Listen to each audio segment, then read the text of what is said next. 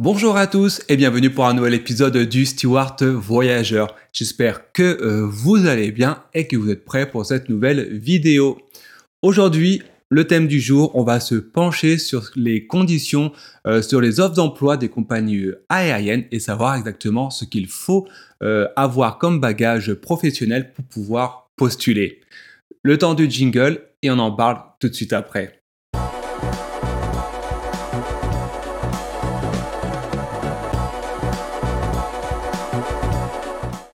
Et oui, encore une fois, on va parler euh, des recrutements des compagnies aériennes. Aujourd'hui, cette année en 2022, le recrutement, tout ça, bah, ça reprend. Et en fait, j'ai reçu de nouveau, il y a environ un mois en arrière, un message euh, d'Aurélie, un commentaire, Aurélie qui regarde, qui est abonnée à la chaîne, et qui me demandait en fait quelles étaient les conditions pour pouvoir postuler dans une compagnie aérienne et qu'est-ce que demandent grosso modo euh, les compagnies aériennes pour pouvoir postuler chez elles. Avant d'y répondre, vous avez l'habitude, n'hésitez pas à vous abonner si ce n'est pas euh, encore fait, que ce soit euh, en audio, euh, si vous m'écoutez en podcast, en vidéo sur YouTube. Et également, n'hésitez pas à rejoindre la newsletter de, du Steward Voyageur. Alors pour le faire, c'est très simple.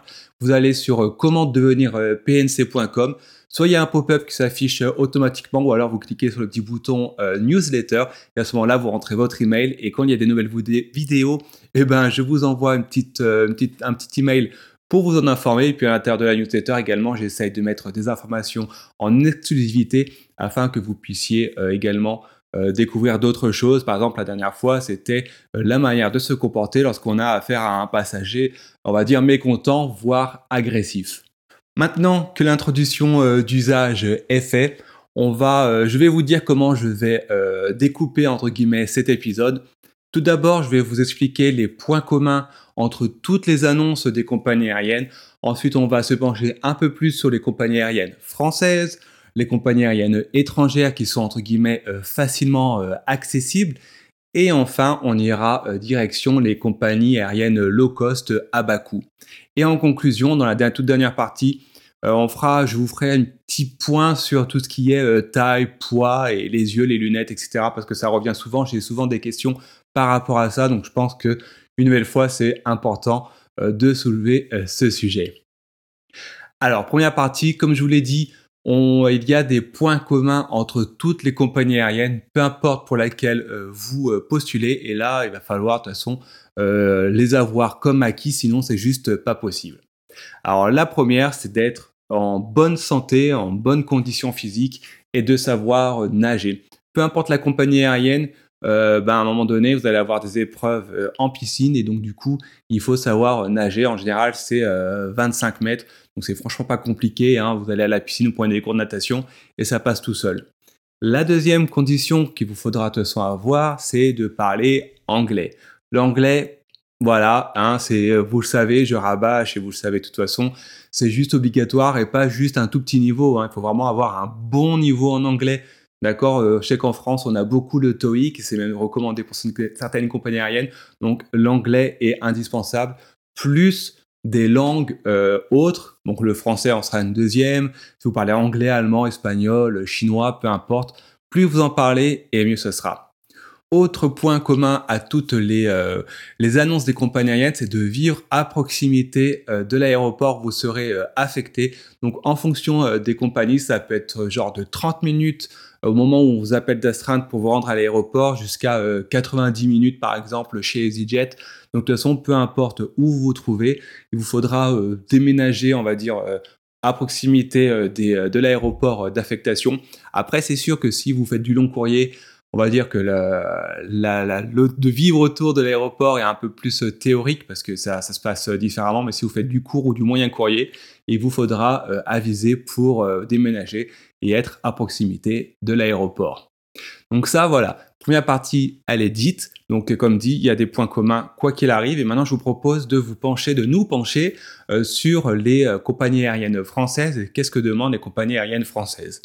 Alors dans les compagnies aériennes françaises, il y a évidemment Air France, euh, il y a également euh, French Bee, Corsair et j'intègre également euh, Transavia, donc qui est une compagnie française et qui est également à low cost. Étant donné qu'elle est française, il y a des, points communs avec les compagnies aériennes françaises. De toute façon, c'est une, une filiale d'Air France, donc les, conditions sont les mêmes.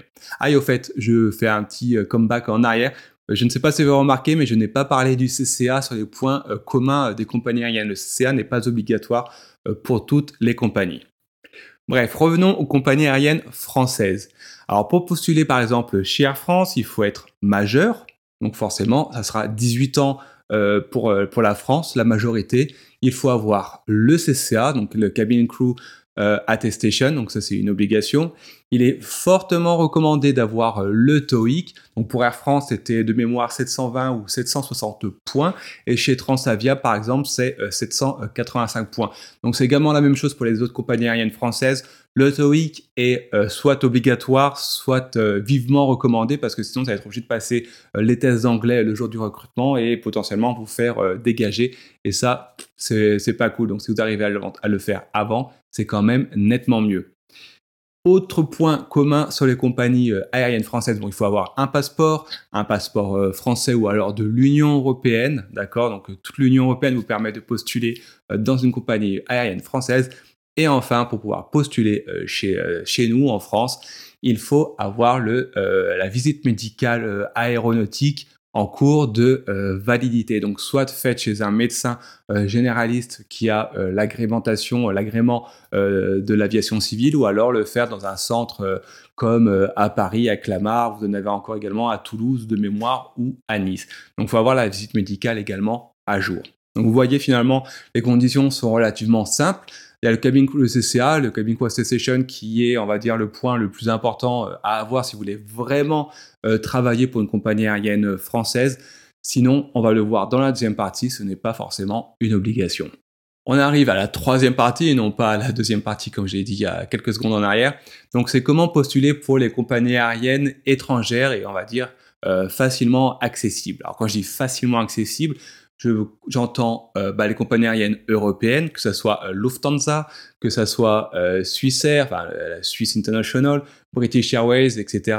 Et également les compagnies du Golfe, type Emirates, Qatar, etc.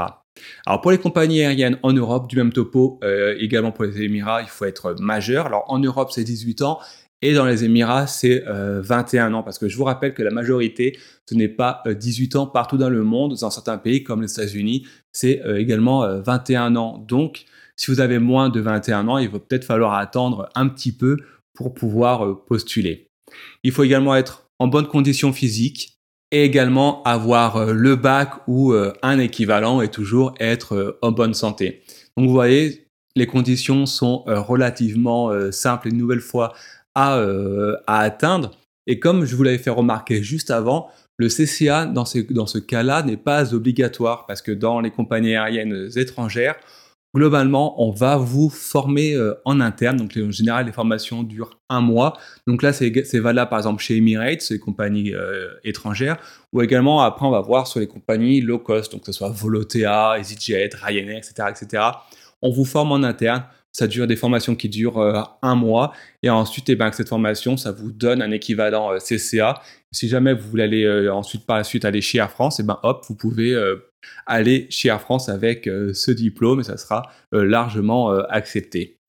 Et enfin, dernière partie concernant les recrutements, on va parler des compagnies aériennes étrangères low cost. Et ben, comme je vous l'ai dit, c'est la même du même topo. Il faut être majeur, donc c'est globalement 18 euh, ans parce que c'est compagnie aérienne euh, en Europe, hein, même chez Wizz Air, par les pays de l'Est, c'est 18 ans.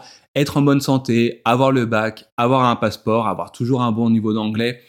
Donc voilà, ça reste assez basique et une nouvelle fois, le CCA n'est pas obligatoire dans ce cas-là parce qu'on vous formera en interne. Et en général, lorsqu'on vous forme en interne, la contrepartie, alors il en existe plusieurs dans ce cas-là, c'est soit on vous demande une loyauté, donc ça peut être un, deux euh, ans, deux années, et à ce moment-là, ben, si vous nous restez les deux années en question, on vous retient rien et la formation est entre guillemets offerte. Pour d'autres compagnies aériennes, si euh, vous êtes formé en interne, à ce moment-là, il y aura une retenue euh, sur salaire. De mémoire, c'est ce qui se passe chez Ryanair et également chez Volotea Voilà, donc après, ça, sous-entend forcément une perte de salaire pendant une certaine période si vous décidez d'aller, par exemple, chez les compagnies aériennes en question. Enfin, on arrive à la toute dernière partie de cette euh, vidéo et je vais répondre euh, parce que j'ai aussi également euh, reçu des, mails en privé par rapport à, des questions sur la taille, le poids, les lunettes, etc. Alors au global, qu'on soit grand, petit, large, ce que vous voulez, ne pose pas trop de problèmes. En fait, la seule question à se poser, c'est concernant la sécurité à l'intérieur de l'avion. Est-ce que ma taille, que ce soit en trop petit ou trop grand, est-ce que ma taille a potentiellement une influence sur euh, la sécurité à l'intérieur de l'avion?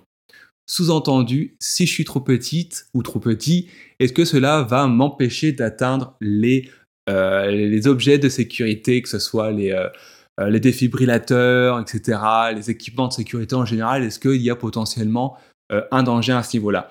Également, si on est trop grand, eh ben, il y a certaines compagnies aériennes qui refusent les trop grands parce que il faut, euh, ben, faut pouvoir euh, se déplacer correctement dans l'avion. Et dans certains petits avions, ben, c'est juste pas possible. Si je prends l'exemple, alors je vais vous prendre l'exemple de d'Emirates.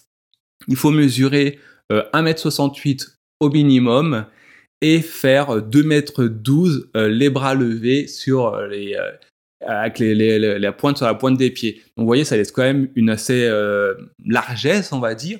Si par exemple je prends le cas euh, des EasyJet, bah, les EasyJet, euh, il faut faire de mémoire 1m55 ou 56. Et voilà, c'est du même topo. Si sur la pointe des pieds, vous arrivez euh, à atteindre les équipements de sécurité, les canistères ou ce genre de choses, voilà, ça pose pas de problème. Concernant les yeux, concernant les, les, lunettes, alors ça ne pose pas de problème. voilà, il faut juste avoir les lunettes durant les recrutements, dire qu'on a des lunettes. Du moment que la vision est bonne, du moment que vous avez par exemple passé votre visite médicale euh, en France, etc., c'est que le médecin a prouvé que vous étiez en bonne santé. Il n'y a pas de souci. Moi, je connais des dizaines de stewards et de TZLR qui portent des lunettes. Franchement, c'est juste, euh, voilà, c'est normal. Hein. Il y a des lunettes, des lentilles euh, de contact. Il n'y a aucun problème. Et concernant le poids, eh ben, c'est pareil.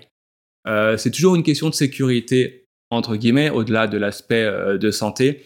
C'est juste qu'en fait, en fonction du poids que vous faites, si vous êtes trop costaud, euh, pour ne pas dire euh, voilà trop costaud, on va rester quand même euh, poli, c'est juste que vous ne pouvez potentiellement pas fermer votre ceinture de sécurité au niveau de votre crucite.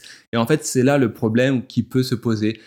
La, taille en soi, hein, je vous rappelle qu'en Europe, on ne distingue plus, hein, c'est interdit de, faire de la discrimination au physique, mais une personne trop, grand, trop, costaud, trop balèze, eh ben, sera potentiellement euh, recalée si elle ne peut pas fermer sa ceinture de sécurité sur son siège euh, PNC. En fait, le problème viendrait à la limite juste là. À partir de là, si vous êtes, on va dire, dans la norme globale, hein, on va dire avec un poids, une taille, etc., on va dire normal, vous n'êtes pas dans les extrêmes, à ce moment-là, bah, il n'y a pas de problème. Hein. Moi, je connais des stewards et des hôtesses. Hein, et on va dire sont pas filiformes. Puis même moi, vous me regardez, je suis pas filiforme.